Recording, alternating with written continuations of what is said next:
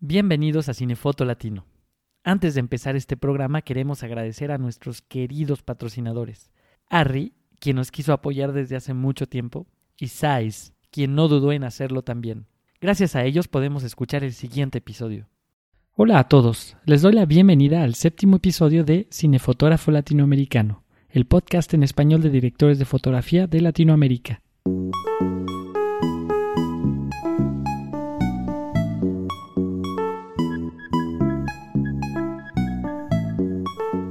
En este número hablaremos con Carolina Costa, directora de fotografía brasileña. Carolina fue seleccionada como una de los talentos emergentes de la revista American Cinematographer en 2018. La galardonada cinefotógrafa brasileña ha viajado por el mundo fotografiando largometrajes, documentales, cortos y comerciales aclamados por la crítica. El proyecto más reciente de Costa es Hala, una historia sobre el paso a la edad adulta dirigida por Minha Baik, que se estrenó en Sundance. También fotografió el multigalardonado largometraje Crystal Sound de Daria Suk, que será la primera película inscrita en los premios de la Academia por parte de Bielorrusia en 22 años. Hacia finales de este año podremos ver su trabajo en el drama Wonder Darkly de Tara Miele, protagonizada por Diego Luna y Sienna Miller. En 2016 ganó el Ariel, premio de la Academia Mexicana, por la mejor fotografía con Las elegidas. Carolina también es socia de la AMC. Como siempre, quiero recordarles que visiten la página de este podcast para que puedan ver el material visual de lo que vamos platicando. La página es cinefotógrafolatinoamericano.com. Les pedimos también que no olviden seguir nuestras redes sociales. En Instagram, Facebook, Twitter y YouTube estamos como Cinefoto Latino. No duden en enviarnos sus comentarios o las preguntas que tengan después de escuchar este podcast, ya que Carolina les responderá en nuestra cuenta de YouTube. Hola Carolina, ¿cómo estás? Hola, estoy muy bien. ¿Y tú cómo estás? Muy bien, gracias por recibirme aquí en tu casa. Por nada, bienvenido.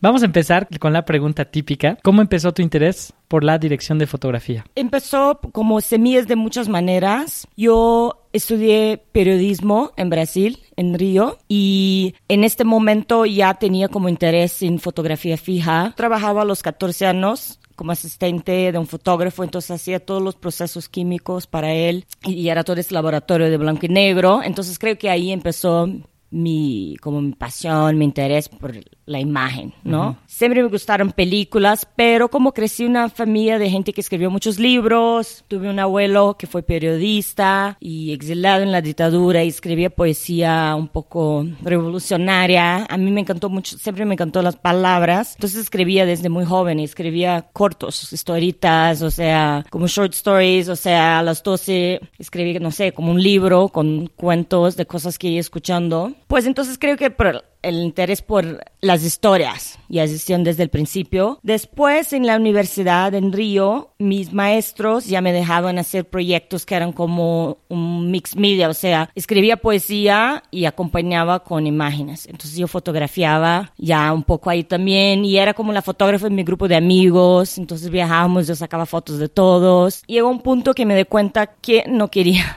trabajar en un, periódico. La verdad sentía en este momento en Brasil en que se vivía la violencia muy presente, pero no se veía en las páginas de los periódicos. Y no sentía que había esta idea romántica, voy a cambiar el universo a mi vuelta. No creí que podía hacerlo de esta manera. Entonces empecé a soñar con la idea de, de, hacer películas y quizás de esta manera conectarme con las personas y ojalá cambiar alguna cosa. Entonces decidí a estudiar cine largué mi carrera, o sea, de periodismo y quería estudiar cine y tenía muchas ganas desde muy joven de vivir en Londres. Entonces abandoné todo. Cuando cumplí 20 años me fui a Londres. Llegando a Londres hice un, un cursito como, creo que era un mes, en 16 milímetros para aprender los básicos, pero desde el día uno ya llegué y me preguntaron qué quieres hacer. Yo le dije, pues quiero ser director de fotografía. Y era, no sé, nunca había pensado en otra cosa. O sea, era muy claro en mi cabeza. Dos meses que llegué en Londres, salió mi primer chamba como asistente de cámara. Y este fue mi primer día en un set de filmar. Entonces, este día se quedó muy claro que era esto que quería hacer. Y después de la escuela en Londres, ¿estudiaste alguna carrera ya de cine? Sí, pues yo, yo, trabajé como asistente de cámara en Londres, creo que como cuatro o cinco años. En el medio tiempo también hice un, un BA que era muy como teórico de se llamaba Film and Video University of the Arts en Londres. Y ahí nadie quería fotografar todos querían ser directores guionistas. Entonces yo fotografié para mucha gente y pasaba mil horas dentro no del equipo de cámara nadie le interesaba solo a mí básicamente. Entonces a partir de ahí empecé a trabajar mucho y después de asistente de cámara empecé a fotografiar.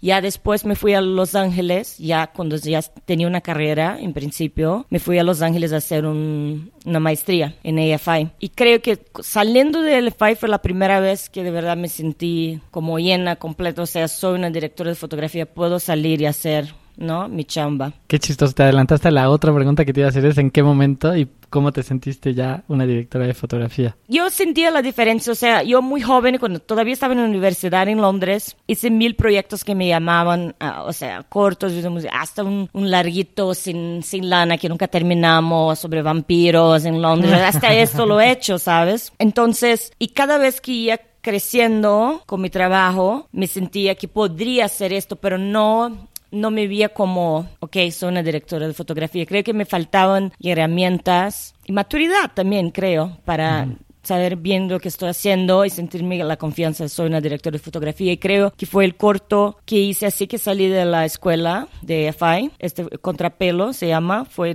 ahí que pensé, me, vi como desde hacia afuera, pensé, de verdad soy una directora de fotografía. ¿Todos estos trabajos era video o, película? Un mixto. Cuando yo empecé, la verdad, cuando yo empecé como asistente de cámara, todavía BBC, ITV, todos los, ¿no? Las, televisión en la Inglaterra se hacían desde 6 y los comerciales que yo trabajaba como asistente eran en 35. Entonces yo crecí con, con cine, con 35 y 16 y cuando empecé mi primer corto fue en 16. Yo convencí a Fujifilm en Londres a regalarme rollos. Claro, porque en Europa es más, bueno, era más Fuji que Kodak en realidad. Exacto. Pedí por favor me regale y convencí a un señor del Festival de Randance que mi primer corte iba a pasar y no sé cómo, pero tenía como muchas ganas de hacer cosas. Mi amigo escribió y dirigió y filmamos en tres días con ayuda de amigos. Pues entonces filmaba mucho más en cine. En AFI tenemos varios proyectos en cine, ¿no? Como fotógrafos en 35, mi tesis fue en 35. Y saliendo de FI, te digo, o sea, casi todo en vídeo.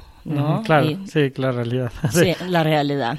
Hay algo que siempre me ha gustado de EFI, que siento que es como una comunidad, siempre se ven y se quieren mucho. No sé, ¿es, ¿es así o es una falsa impresión que tengo? No, es verdadera, así llamo la familia. Ajá, como una sorority, ¿no? Totalmente, es una familia, o sea, los fotógrafos que estuvieron en mi generación todavía los, son mis mejores amigos en Los Ángeles, los llamo. Esa semana no sabía cómo hacer un plano para un comercial, llamé a un amigo de, de mi generación. De porque Ajá, de FI, porque sí es un güey que tiene todo de movimiento, de una cabeza y que es muy generoso. Entonces, y, muchas cosas, cuestiones políticas a veces, llamo, you know, a amigas de, la escuela, o sea, sí, buscamos uno al otro. Y cuando tienes juntas con gente que no son de tu generación, puede ser de lo, no sé, de los 70, 80, si sabes que eres de FI y la otra persona eres de FI, es un link así como el, el momento, porque si sabes, uno sabe el otro, qué difícil es, es como ir a la guerra, ¿no? Y si, si entiendes. Sí, para los que nos escuchan, cuando he visto a Carolina en ese medio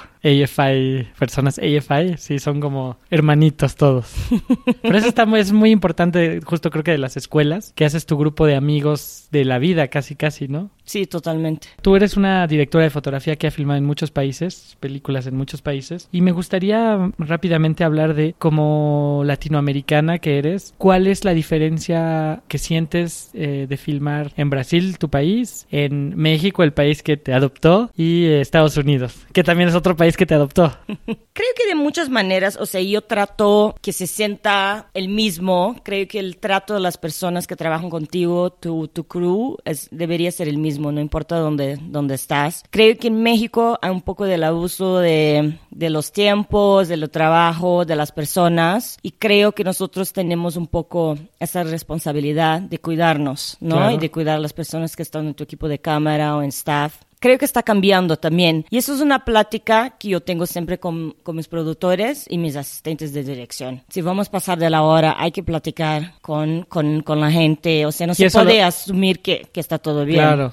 ¿Y eso lo sientes más en México, en Brasil o en Estados Unidos? No, porque hay mucho... Sí, Estados Unidos están protegidos por, por, el sindicato. Claro. Entonces yo no necesito tener esta preocupación porque, o sea, si se pasan de la hora, van a pagar. Y si se tratan mal a alguien, o sea, va a haber una persona representante del sindicato. O sea, todas las películas que hacen en Estados Unidos, las personas del sindicato van una vez por semana a checar si está todo bien. Entonces, en los Estados Unidos siento que no tengo esa responsabilidad, pero en Brasil y México, en Brasil pasa el mismo, a esa responsabilidad que tenemos como directores de fotografía.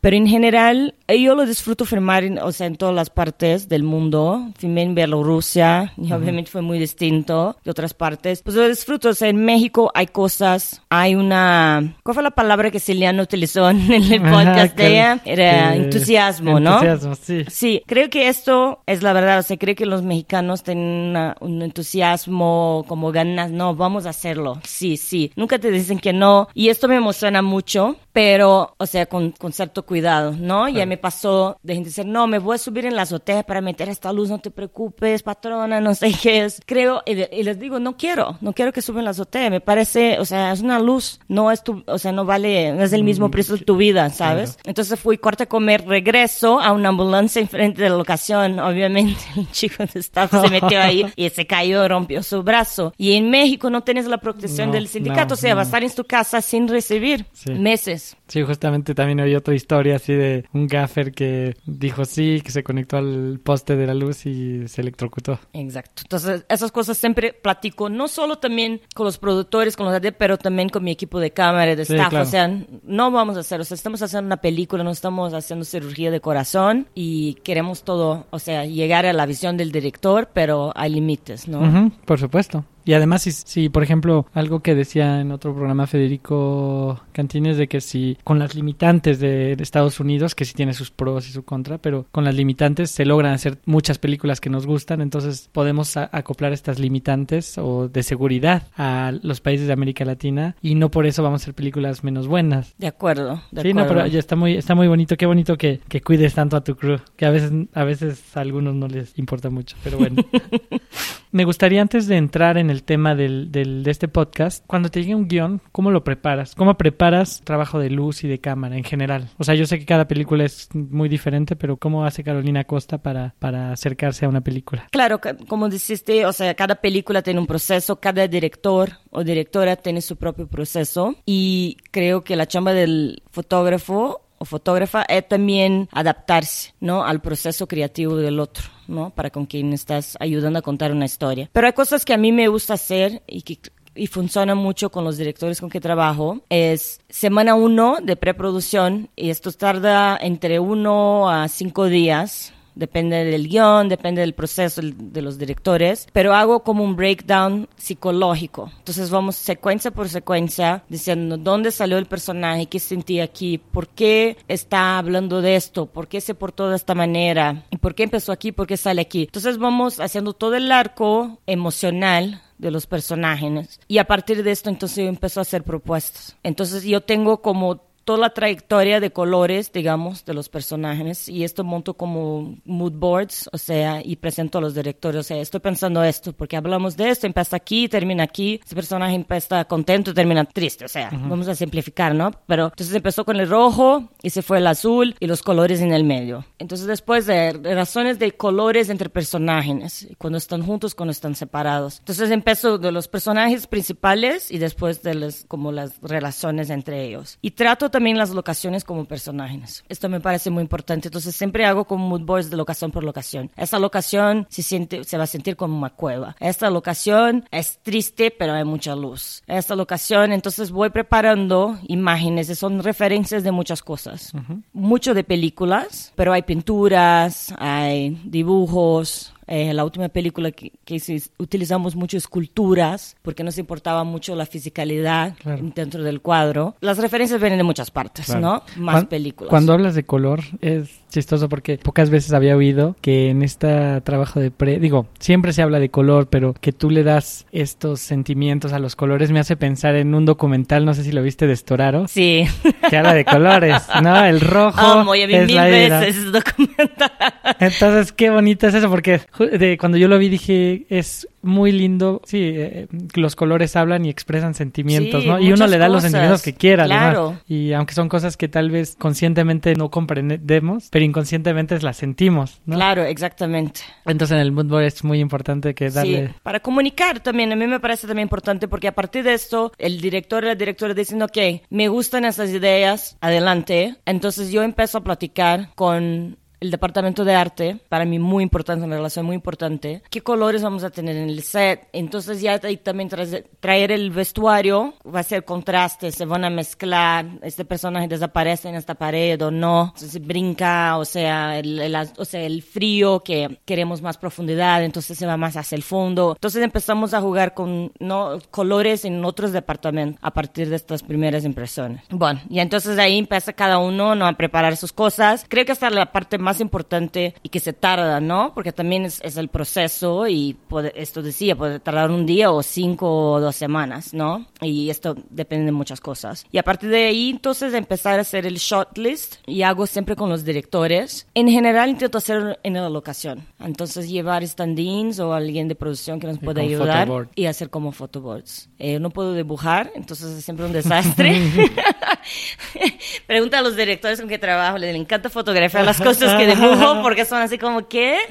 Entonces, pues hago como camera floor plans, entonces posiciono la cámara, si son muchos emplazamientos, tengo de, cada secuencia y ahí empiezo, a, también a crear el lenguaje de luz y cosas que para mí es muy importante que los, o sea, pienso en la historia como varios autobuses o trenes, ¿no? Y creo que el dinamismo de una película es cuando los trenes no van todos la misma dirección, ¿no? Que uno hacia nosotros, el otro se aleja. Entonces, sí, quizás en una secuencia muy triste, muy pesado lo que está pasando, una cosa que utilicé mucho en las elegidas, pero hay una luz hermosa, luz de día que está entrando. A mí me parece mucho más asustador que una cosa tan fea puede estar pasando a tu lado en un día bello.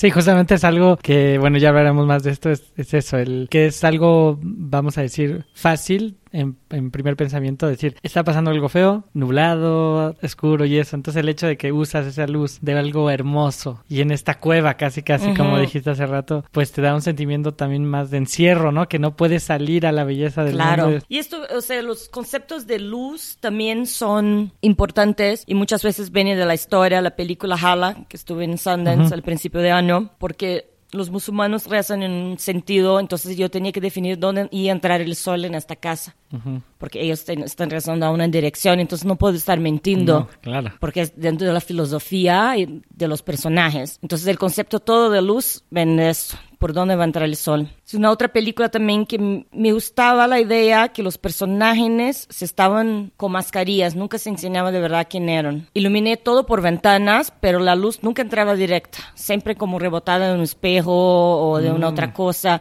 Entonces venía de, o sea, también de los personajes, entonces el concepto de luz, ¿no? Sí, tú le das realmente a la luz un personaje. Sí.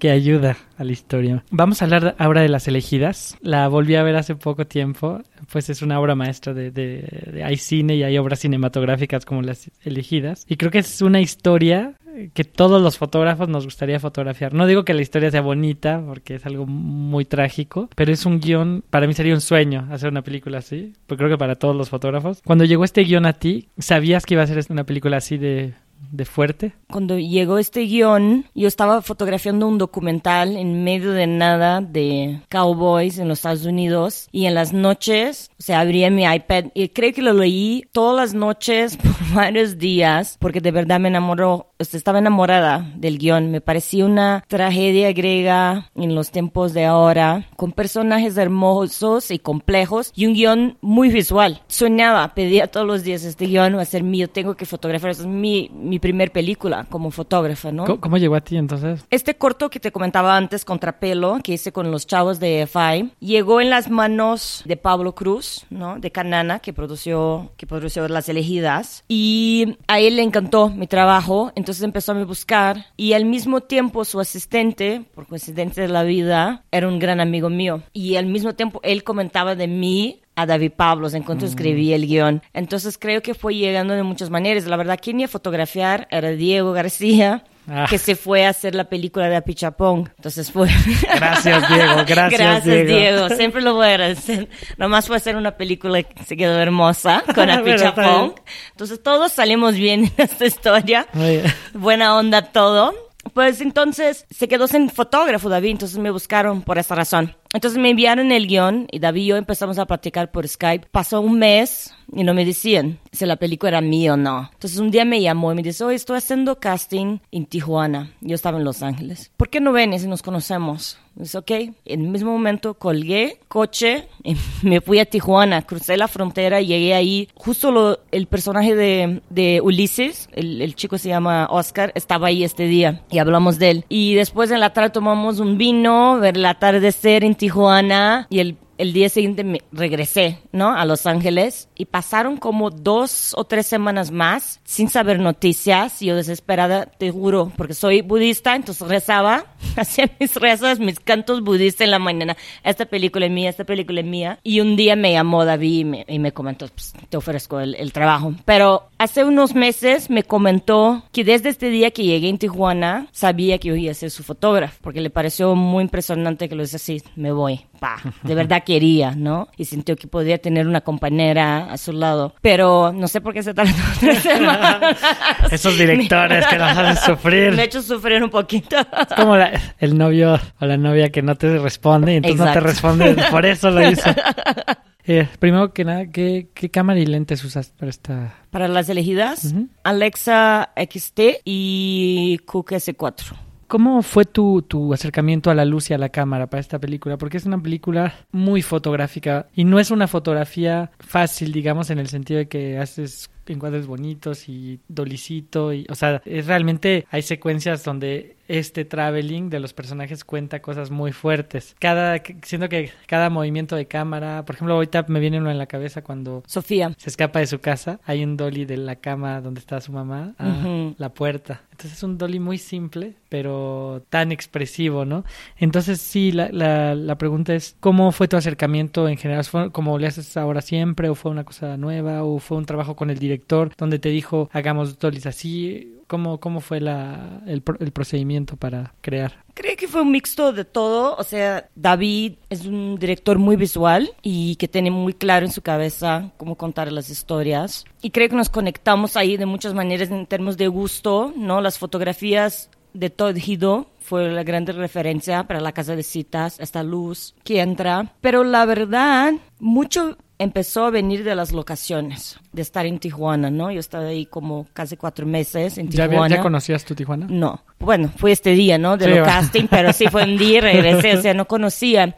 Entonces, de verdad, mucho de la luz fue de observar la luz en los espacios, o sea, y caminaba día y noche sola por Tijuana buscando inspiración. Entonces, la verdad, los conceptos de luz, claro, había una idea, ¿no? Desde el principio, o sea, cuando empezamos el preproducción, la primera semana fue en la Ciudad de México, entonces tenía esas fotos de Todd Hido, tenía, ya sabíamos que queríamos utilizar angulares cerca de las caras de los personajes desde el principio, o sea, habían ideas, conceptos, pero el momento que llegamos ahí, esto de verdad tomó, ¿no? Como forma, y creo que las locaciones dictaron mucho, ¿no? Este plan, este traveling ahí, lo pensamos porque cuando estábamos ahí en la locación y vimos que funcionaba, ¿no? Donde estaba la mamá y donde estaba la puerta. Muchas cosas sí salieron de, de estar en la locación y sentir esto y trabajando con non actores. Hay la cosa también de la sorpresa, también de no saber exactamente lo que van a hacer. Obviamente no es un documental, ¿no? No, Todo fue muy pensado y el doll estaba ahí para No, no, esto. supuesto. pero habían cosas que se iban pasando que vas a descubriendo porque ellos te traen, ¿no? Hay una, hay una descubierta, creo que es muy bonita. Entonces no hacían muchas tomas. No, la verdad, hacíamos como, no sé, como cinco emplazamientos por día, una cosa así. Wow. Y y la verdad hacíamos muy pocas tomas. David es una persona que sí sabe cuando tienen la toma y teníamos un acuerdo entre nosotros también, porque como eran cosas muy fuertes y eran niños y niñas, si toma uno funcionó, no hay que hacer toma dos, tres, cuatro, cinco, hay que proteger, ¿no? Y eso es, eso es raro. Muchas veces, sí, los directores no tienen miedo de, de, de, de eso, ¿no? Eh, hay un plano que me viene a la cabeza, porque yo soy una amante de los zooms. Es cuando están hablando eh, Sofía y la otra mujer que tiene un hijo, que hay un como zoom, zoom, zoom, zoom, zoom, zoom, zoom, que le está peinando. Eh, Ah, es, pues es un dolly. es un dolly. Es un dolly, no hay zoom. zooms en esa peli. Ok. Ese plano me fascina, porque no nos, ni siquiera te das cuenta que hay un, un dolly. Y al final del plano dices, órale, ya Estamos cerca. estamos cerca. Ese tipo de cosas me fascinan a mí. y por ejemplo, en ese caso, porque es arriesgado hacer ese tipo de cosas para cuando no son actores profesionales. Y en ese caso dejaban, a veces no le salía y decías, chin, La verdad, todos me impresionaron mucho y creo que David también es una persona que puede trabajar con non actores. Y teníamos a Tania también, que fue un- como un coach de los niños. Entonces, hab- sí había un trabajo y si se tardaba de alguna manera era como los ensayos entre ellos en la mañana con David. Y teníamos que esperar, tenemos que esperar. Ese es el tiempo, ese es el proceso. Pero ya en set era muy rápido, la Sí. verdad. Sí, o sea, realmente hubo un trabajo de preparación. Ujú. ¿Y para tu luz fue generar luz natural o iluminaste? Eh, La idea es que se sienta, o sea, No, porque todo- digo, obviamente, obviamente todo se siente como natural, pero por eso te lo pregunto. No, pero todo iluminado, fue todo Sí. iluminado. Creo que muy pocos planos, hasta exteriores hay luces. David dice, eres tremenda, me vas a iluminar exteriores. Creo que el deseo de David era hacerlo todo en luz natural, Sí, porque claro. era muy enamorado de esta luz de Tijuana, Sí. más el atardecer que es hermoso. Pero mi trabajo como fotógrafa también es que pueda tener esta luz a cualquier hora Claro, del día. ¿no? Entonces él decía, déjame que estoy lista para cuando necesites. Pero ahí en la película también teníamos un concepto de un poco de cómo entrené en los Estados Unidos, que creo que es mucho para los actores, iluminar la cara del actor que están pagando un Sí. chingo de lana, y está bien, pero ahí tuve, o sea, no tenía ellos ensayando dentro del set necesariamente. Yo sabía más o menos dónde iban a caminar y qué iban a hacer, pero la verdad, cuando entraba en el set, y yo ya debía estar lista, entonces yo iluminaba espacios. ¿Y utilizaste más tungste- tungsteno o HMI? Creo que mixto, o sea, las noches eran todos como cinco mil, diez mil con un cóctel de gelatinas que los chavos de staff en Tijuana llamaban mis gelatinas psicodélicas porque cada día salía con un Ajá. color. Entendiste, es mi pasión, los Sí, colores. Entonces, y colores de noche, o sea, soy obsesionada con mostazas, amarillos, verdes. Y entonces iba buscando cócteles de colores y eran todos tungs- tungstenio para noche. Y bueno, las luces prácticas dentro también eran tungstenio. Pero creo que para todos diurnos, ah, no, la verdad lo he hecho un mixto, pero generalmente por ventanas, HMIs, como luz libro, ¿no? Rebotada y, y con difusor. Pero dentro hacía un mixto con, con lecos, que es mi luz favorita. Ah, licos, sí. Entonces, eh, yo hacía como un- una combinación de, de temperaturas, ¿no? Claro. ¿Cuál fue la composición de tu crew? ¿Era un crew grande, completo o era un crew, re- crew reducido? Era un crew grande, equipo de cámara, pues un crew, crew completo, tenía midolista, tenía operador de cámara, tenía primer asistente, segundo Sí, o sea, era asistente, una película completo. normal, claro, sí. Y de staff, creo que eran como, depende de los días, pero 10 o 12. Sí, Que- es un que en- grande. que- que- porque además aquí también en México estamos acostumbrados un poco a trabajar como los gringos, que es con más crew. Sí, Hay países en, en América del Sur que es más tal europea donde hay mucho menos crew, Sí. pero en México nos gusta mucho. Pero depende de la película. No, También la película claro. que hice el año pasado, el director le daba su ópera prima, le, le quedaba muy nervioso con tanta gente y no entendía qué están haciendo, están parados en el camión, ¿qué hacen? Entonces teníamos un crew muy reducido. Regresando a la luz de Tijuana, ¿qué, qué, te- qué fue, ¿cómo fue esta luz de Tijuana? Bueno. ¿en qué- perdón, ¿en qué mes se filmó y cómo fue trabajar con esta luz? Filmamos, creo, como octubre, noviembre. Entonces ya empezaba a ser un poquito más frío, había una luz muy difusa Ujú. y suave en las tardes en Tijuana, que es hermoso, pero en mitad del día, pues este sol desierto. fuertísimo, duro, y claro, ahí en esos momentos no estábamos, pero la verdad muchos días eran como de, como cinza, ¿no? Una cosa que me fascinó de cómo se filmó es las escenas de sexo. ¿A quién se le ocurrió esta idea maravillosa? Dices de cuando, Cuando- cuando, ella, son los retratos Ajá, de los sí. hombres. Exacto, cosa pues que... esto siempre existió desde el principio, desde el guion. Ujú. O sea, para se nada más para los que no han visto la película, es eh, ahí en vez de filmar frontalmente las escenas de sexo, solamente se hacen retratos de los hombres de los, en los cuales Sofía eh, se tiene que acostar. Y son retratos en realidad simples retratos pero con, eh, con- entre el audio y nuestra imaginación se hace una cosa demasiado fuerte. Sí, el audio sí me da escalofríos pensarlo, la verdad, Sí. porque el audio es muy fuerte. Y pues desde el principio creo que era como serie, de, así decían en el guion, serie de retratos de los hombres que se acostan con Sofía, era una cosa así. Y era muy importante desde el principio, que la primera plática que tuve con David, hay un- una exposición de, del cuerpo de la mujer y del acoso y de la violencia contra la mujer, demasiado ya vemos, estamos, o sea, demasiado en muchas películas de esto, entonces a mí me interesaba enseñar esto de otra manera, que pudiera crear este miedo, esta sensación horrible, pero de otra manera, no necesito estar enseñando todo, ¿no? Y esta película se trata mucho de esto también, no de que enseñamos, pero lo que no estás viendo, ¿no? claro esta chica Sofía bueno ¿cómo se llama la actriz? Nancy nunca había actuado tampoco Nunca.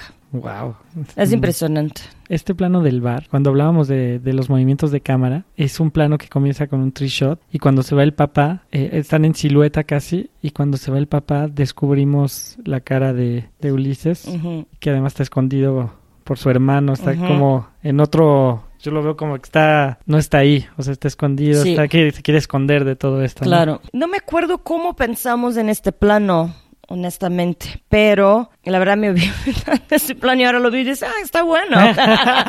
Está- Mm, no está tan mal. Pero, o sea, todo el momento de la película pensábamos en, en planos que, que están diciendo una cosa y que hay una evolución, ¿no? Y que después al final nos dicen otra cosa. Descubres un otro elemento con el mismo plano. Y esto nos interesaba y el fato que, o sea, se está cubriendo él también es una cosa que buscamos mucho en la sí. película. Cuando filmaste esta película no había todavía, o apenas estaban saliendo los Sky Panel, No existía. no existían. No. Entonces todo es... Porque hoy tal vez lo hubieras hecho con Sky Panel, ¿no? Porque hay muchos colores y eso. O lo hubieras trabajado igual con tungsteno y tus gelatinas psicodélicas. Pues depende de la película, o sea, en general, claro, o sea, la película que hice el año pasado en Los Ángeles fue todo con celebs, skypanos, o sea, porque facilitó, porque teníamos que iluminar toda una casa y hacerlo día, noche, mil veces durante el día y siempre corriendo, entonces me funcionaba como herramienta. Pero la película que justo hice de, de género, de terror, Rodrigo, el director y yo, teníamos esa sensación que era una película que necesitaba de Fresnel, que necesitaba de un lente enfrente, a la- o sea, que no fuera esta luz tan perfecta, suave. Tienes que manipular de otra manera, ¿no? O sea, me parece más fácil cortar un 5000 que un Skype, ¿no? Sí, eso sí. Un plano que me gusta mucho, que es muy simple, es cuando Sofía habla con su mamá y está, porque lo obligan a hablar, nos imaginamos, para decir que todo está bien y no la vemos. Está tras un vidrio. Sucio. También fue una idea que agarraron ahí en el- la locación. Fue una idea que agarramos en la locación. Creo que David siempre imaginó ella fuera y la señora esta que la cuida como en la puerta. Y cuando vimos la locación, imaginamos esto. Esa es una cosa también, Daniela Schneider, la diseñadora de producción. Sí, Daniela. O sea, trabajamos, esa fue la primera vez que trabajamos juntos, pero ahora estamos trabajando juntas otra vez. Sí, ¿Ah, es una sí? persona, sí. Ah, qué padre. Me encanta mucho trabajar con ella porque tiene Sí. propuestas que tienen que ver con la historia. Y creo que siempre lo imaginó Daniela, que ella afuera era un poco salvaje, sucio, ¿no? Que, o sea, nadie le importa que es como se vea bonito, No, ¿no? no, no, no, no. Que, que sea expresivo. Ajá, entonces creo que estaba sucia así dejamos. Y no sé, pero yo tengo también una, me encanta, tengo una película de ahí, que también pasa el mismo, en que cubrimos el personaje muchas veces porque era una persona que está buscando su identidad. Y me gustaba que no fuera accesible todo el tiempo, porque el personaje no puede accesar su propio género, no sabe si es hombre o mujer. Mm. Entonces me gusta la idea de no necesariamente tener algo accesible, ¿no? La Claro. cara del personaje. Y aquí tiene sentido porque ella está mintiendo para su Claro. mamá. Entonces sí, no Ujú. estaba... ¿Cómo fue el trabajo con Daniela? Yo trabajé con ella en una película en ¿Ah, diciembre sí? y fue maravilloso. Ah, sí, me contó, ¿verdad? Amo ¿Fue trabajar. cosas buenas o Sí. No, No, es muy creativa. muy Justamente creativa. es una persona con la que puedes tener un intercambio. eh, yo, yo, de hecho, cuando la vi la primera vez y empezamos a hacer un scouting, me sorprendía que ella me proponía planos. O sea, Sí. y este plano puede estar. Entonces dije, wow, me encanta trabajar con ella. No, es increíble, es una- de verdad una colaboración y así debería ser, ¿no? Sí. Pero muchos fotógrafos creo que tienen miedo Sí. de la influencia de los directores de arte. Eh, pero no sé, a mí me encanta. O Sí, sea, que, sí. que, se, que venga del grupo y creo que las elegidas ven del grupo. Sí, se siente, realmente se siente toda esta colaboración, porque hasta el sonido, también hay una De cosa de acuerdo. sonido, ahorita estoy pensando en una secuencia cuando se están escapando al principio y los, va- los están siguiendo, hay muy poco diálogo, en realidad el único diálogo casi casi es eh, nos están siguiendo. Ujú. Y todo es el, el teléfono que está sonando y miradas. Y es un Sí, poco lo mismo que esto. ¿no? Es esta, ¿cómo se dice? Coacción de, de todos los equipos. Que no solo es el fotógrafo haciendo imágenes bonitas, porque ni fotógrafo haciendo imágenes bonitas está haciendo publicidad, no cine, ¿no? ¿Hay alguna secuencia que, que, que te guste? Me encanta la, la secuencia final Sí, de la plano película. final es es, es brutal. Sí, porque en un momento nos esperamos, obviamente, al- no vamos a spoilear al happy ending, pero el final es completamente sorprendente, algo que no nos imaginamos. Sí, sí, totalmente. Y la verdad, este pequeño secreto, pero este no era el final original. Esto lo, lo hicimos después, muchos ¿Ah, meses sí? después. Muchos sí. meses después. Sí. Ah. Eh, hicimos como reshoots, creo que en marzo, Ok. por ahí. Porque creo que a este punto fue cuando escuchamos que estábamos en Cannes.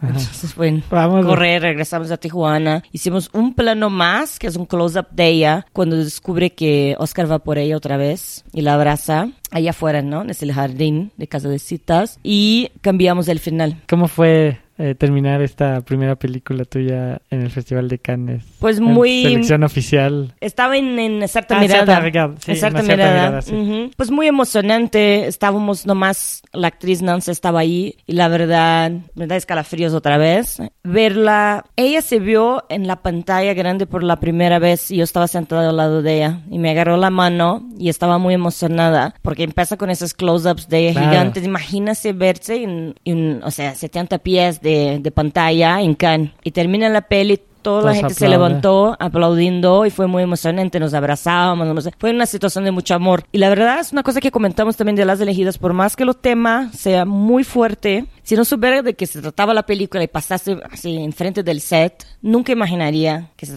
trata de blancas. Es una película que los niños, los hermanos de ella, todas las familias estaban corriendo, niños chiquitos corriendo, la gente se abrazando, ¿no? Había- era una película de verdad de mucho amor y de, de respeto y de cuidado al otro. Claro. Entonces el ambiente en la película era esa, esa, ese respeto. Sí. Esto va en o sea, ya ves que ahora hay una como nueva ola de directores, muchos franceses, que les gusta torturar a los actores para sacar cosas así. Entonces, no solamente así se puede hacer. No, hay otras maneras. Me recuerda esto que cuentas de Cannes, me recuerdas. Yo estuve presente cuando también en una cierta mirada eh, se estrenó La Jaula de Oro. Mm, Entonces me recuerda un bonito. poco, eh, yo creo que estaba ahí María, y no la conocía, María Seco. Sí. Y me acuerdo el final cuando todos se eh, pararon a aplaudir, había estos tres actores que eran niños casi Sí. casi, que no hablaban el idioma. De, de hecho, ellos creo que no hablaba ni español y, y me acuerdo que hacía unas ovaciones, o sea, lo aplaudían y lo hacían unas ovaciones que se veían raras, muy raras. Digo, no lo puedo describir, pero era una cosa como así como hasta dando un beso y abrazando a todos. Y era tan fuerte verlo así con este Claro. público. Y era, sí, me imagino que para ella, es- esta niña tan, que tampoco es actriz profesional, te encuentras en ese momento con esta película tan fuerte. Debe haber sido un momento Sí, muy emocionante y que me marcó mucho. O sea, me acuerdo perfectamente de este día. Órale, wow, qué padre. Empezaste con el pie muy derecho. Para terminar con las elegidas, me gustaría hablar de la postproducción. ¿Cómo fue la postproducción? Eh, ¿Quién fue tu colorista? Pues el colorista fue Lionel Cop. Eh, postproducción hicimos en Francia. Al final de la película entraron como coproductores una, los franceses. Entonces, toda la postproducción fue en Francia. Entonces, David y yo nos fuimos a París. Y terminamos la película creo que una semana antes de Cannes, estreno de Cannes. Eh, me acuerdo que Gaspar Noel estaba editando Love al lado, Ah. haciendo en 3D y estresado también probablemente porque creo que terminó el día Sí, antes de su estreno en Cannes. Tú Me- estuviste todo el proceso de la corrección de color. Ujú, ¿Y cuánto? Fueron cinco días, cinco o seis días, creo. Cinco días fueron. Fue lunes a viernes, me acuerdo. Y estábamos en París y nos quedamos muy cerquita. Fue una delicia. Pasamos súper bien. Y el primer día me preocupó porque Lionel tenía una cosa muy relaxed, así muy chilled. Entonces hicimos como, seteamos los looks de mitad de la película y me dice, ah, ahora es un cigarette break. Entonces se fue afuera a fumar y yo así como, ay, ¿cómo vamos a terminar esta película? Me desesperaba. Entonces hicimos después otro looks, pa, cigarette break. Pero día tres, ya teníamos, ya estábamos viendo cosas, detallitos así, Claro, de claro. nada, la plantita verde al Mira, fondo. Yo siempre he tenido una teoría que los coloristas franceses tienen un ojo. No, no estoy subestimando para nada el trabajo de coloristas eh, latinos o de otros países, pero hay una escuela de coloristas franceses muy particular. Y, y sí hay algo, y sí, siempre me ha pasado en Francia eso de que el, ¿Ah, sí? Sí, la, sí, o sea, digo, no todo, o sea, pero sí hay una cosa más relajada de los coloristas, porque se toman muy, muy, muy en serio esto de cada dos horas tienen que hacer una pausa para sus ojos y después de ocho horas. No, pues, creo que ya- tienen toda razón. Yo pensé que era una locura, no, pero no, tienes hecho, razón. Porque lo que pasa en la corrección de color, bueno, a mí, por ejemplo, lo que me pasa es después de estar horas y horas y horas, entonces empieza a contrastar, a contrastar, a contrastar, a contrastar. Claro. Y llegas al día siguiente y está todo así, ¿qué hice aquí? Entonces, bueno, a mí mi experiencia con los coloristas franceses es eso, es la post Respetar como eso. dicen, ¿eh? la, la pausa de cigarro y además fuman un buen. Pero sin embargo hay una cosa así de, de, de una mirada y, eh, como fresca siempre, siempre, siempre y relajada. No, Pero eso está muy Pero bien. ¿no? imagina tú. No, pero después entendí su proceso y me pareció muy bien. O sea, me, me gustó mucho lo que hicimos. Sí, es muy, muy lindo, muy lindo. ¿Tienes algunas otras palabras sobre las elegidas? ¿Alguna cosa, una bonita experiencia o alguna anécdota de la, de la película?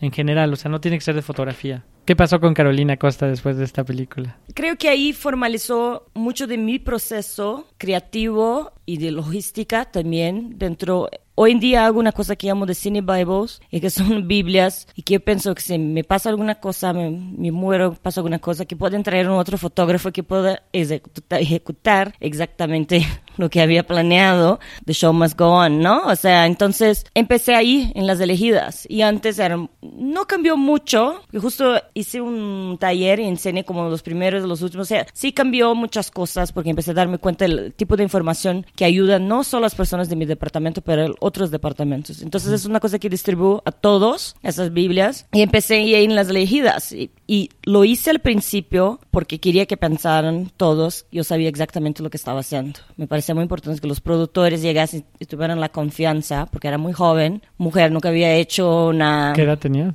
Tenía 29 y justo cumplí 30 durante la película. Salí de la escuela de FI Claro. y no había experiencia de películas, entonces quería llegar en el set Sí, y claro. que los productores sabían, ok, sí, esa cha- chava sabe exactamente Y- lo que va a hacer. Y esto ahora lo hace siempre.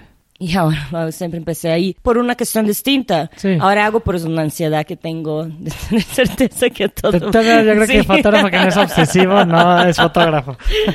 Exacto. Este, ok, es muy interesante. te- Eso sí te lo voy a copiar. Sí, porque hay toda una cosa que a veces se olvida y, y está, está muy bueno hacer esas Biblias. Sí. ¿Crees que eso viene de tu formación también, que fue muy anglosajona eh, entre Inglaterra y Estados Unidos? Porque sé que en Estados Unidos están, eh, sí, tan, tan, todo tiene que estar milimétricamente preparado, o es una cosa realmente personal tuya. Creo que parte personal mía, creo que siempre fui muy organizada y me da ansiedad no, no saber qué, tengo que hacer el próximo día, pero creo que EFI también construye mucho esta parte a sus, ¿no? a los, a sus estudiantes ahí. Tienes que enseñar al jefe, ¿no? El departamento de fotografía, todo tu proceso, o sea, y tú con tu exposímetro, qué tenía en la ventana, qué tenía en la, cuál era tu contrast ratio, cuál era, o sea, tienes que explicarlo. Todo. Entonces creo que esto empezó a crear en mi cabeza la necesidad, ¿no? De hacer un registro, ¿no? De Claro, tu proceso. Claro. Ahora me gustaría hacerte una pregunta que siempre hago. Es ¿qué consejo le darías a directores de fotografía principiantes, a estudiantes directores de fotografía o a personas que les gustaría estudiar dirección de fotografía? Creo que lo más importante es la historia que estás contando. Entonces, para mí el respeto a los personajes y a las personas que estás haciendo el retrato en pantalla tiene que existir. Tienes que entender, ponerse en la situación de una persona para entender de verdad por qué están manejando así. Y, y esto parece, o sea, ok, como take for granted, pero la verdad es que nos olvidamos en medio de presupuestos, o sea, somos, hacemos administración, ¿no? Hacemos mil cosas, nos olvidamos, eso es lo más importante, ¿no? Obviamente tienes que entregar, ¿no? La película o lo que sea tu trabajo, pero tiene que venir de un, de una perspectiva de respecto a la gente que trabaja contigo, pero también de los personajes que estás retratando. Y pues, no sé, siempre digo un par de huevos también. Tienes que querer mucho y, meterse, o sea, no. Y, y mucha gente te va a decir que no. y que no vas a lograr. Y tienes que creer que tú sí puedes hacerlo, ¿no? Eh, para terminar, vamos a jugar el juego que siempre jugamos, que ahora los fotógrafos ya se saben las preguntas, pero bueno. Entonces, ¿estás lista? Sí. ¿HMI o tungsteno? Tungsteno. ¿Tungsteno o LED? Tungsteno. ¿Tungsteno o el sol? Tungsteno. ¿Cámara fija o en mano? Fija. ¿Telefoto o angular? Angular. ¿Óptica nueva o óptica vieja? Los dos. ¿Esférico o anamórfico? Esférico. ¿Celuloide o digital? Los dos. ¿1.3 o 5.6? Uf, eh, 2.8. Ah, ¿lente con filtro o lente sin filtro? Sin filtro. Nada más le muevo una cosita de luz y ya estamos. ¿O necesito media hora? Necesito media hora. Ah. bueno, tú no mientes. ¿Una cámara o dos cámaras? Una cámara. ¿La nueva ola o el nuevo Hollywood? El nuevo Hollywood. ¿Color o blanco y negro? Color. ¿Raúl Cutar o Big Moss Sigmund? Raúl Cutar. ¿Néstor Almendros o Gordon Willis? Gordon Willis. Muy bien. Muy bien. Gracias, Carolina. Pues eso es todo. Te agradezco por tu tiempo y Muchas por gracias. Muchas gracias por invitarme. compartir. Pues eh, eso es todo. Gracias. Muy bien. Gracias. Bye. Esas fueron las palabras de Carolina Costa. Esperamos que les haya gustado.